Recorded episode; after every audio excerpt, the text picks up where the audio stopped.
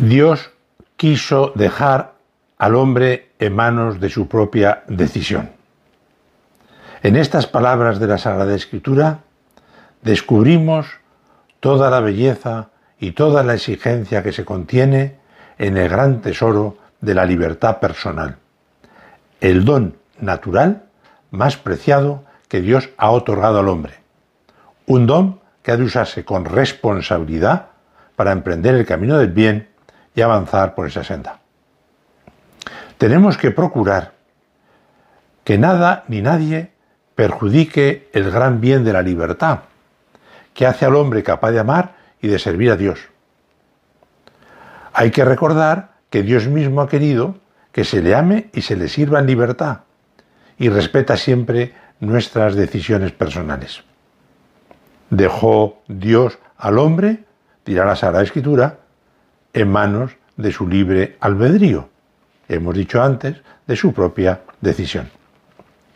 La libertad tiene diversas dimensiones.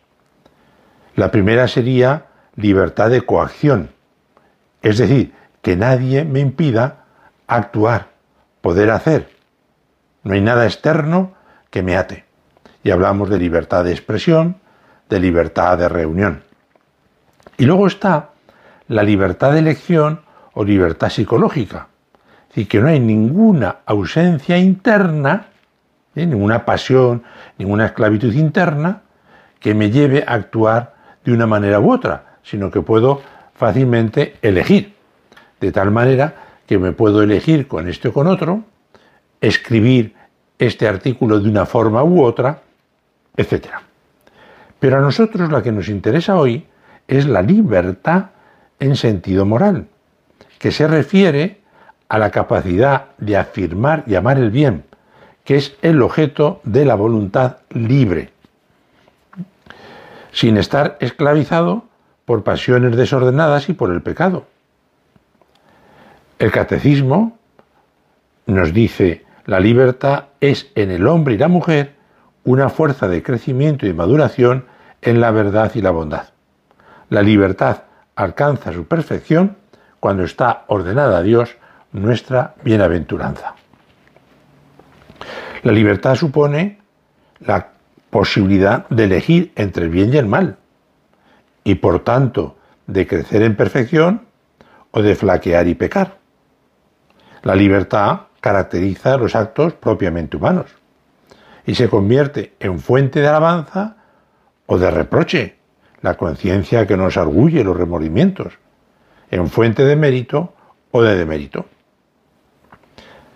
La persona, en la medida que hace más el bien, se va haciendo también más libre, porque no hay verdadera libertad si no es al servicio del bien y de la justicia. La elección de la desobediencia, soy libre y hago lo que me dé la gana, pero desobedezco, por tanto la elección de la desobediencia y del mal es un abuso de libertad y conduce a la esclavitud del pecado. Imagínate que tu padre para el fin de semana, pues si te pasa algo, te da 3.000 euros.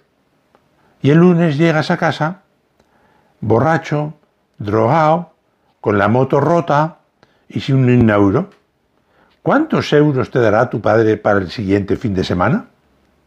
Te ha dado ese dinero para tu bien, no para tu mal. Por tanto, hemos de procurar vivir muy bien con e, nuestra libertad. Y esa libertad nos hace responsable de los actos humanos. Toda persona eh, es responsable de las decisiones que libremente toma. Y además, esta libertad se ejercita en las relaciones entre los seres humanos. Toda persona humana, creada a imagen y semejanza de Dios, tiene el derecho natural de ser reconocida como un ser libre y responsable. Todo hombre debe prestar a los demás el respeto al que tiene derecho.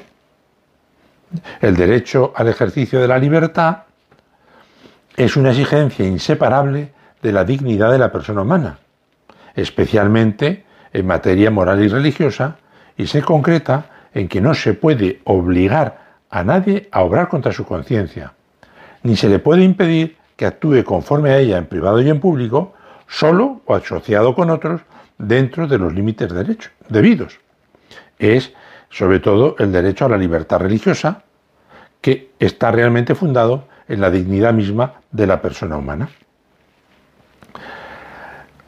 En la historia de la salvación se estropeó la libertad con la decisión de Adán, pero Dios nos ha rescatado por medio de su pasión gloriosa de la esclavitud del pecado y de la muerte.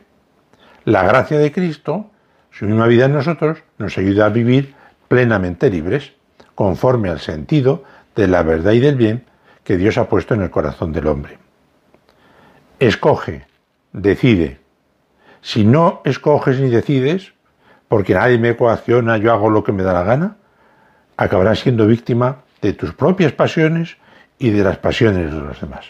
Que no seas un indisoluso, un indeciso, un irresoluto, porque eso es materia plástica a merced de los demás.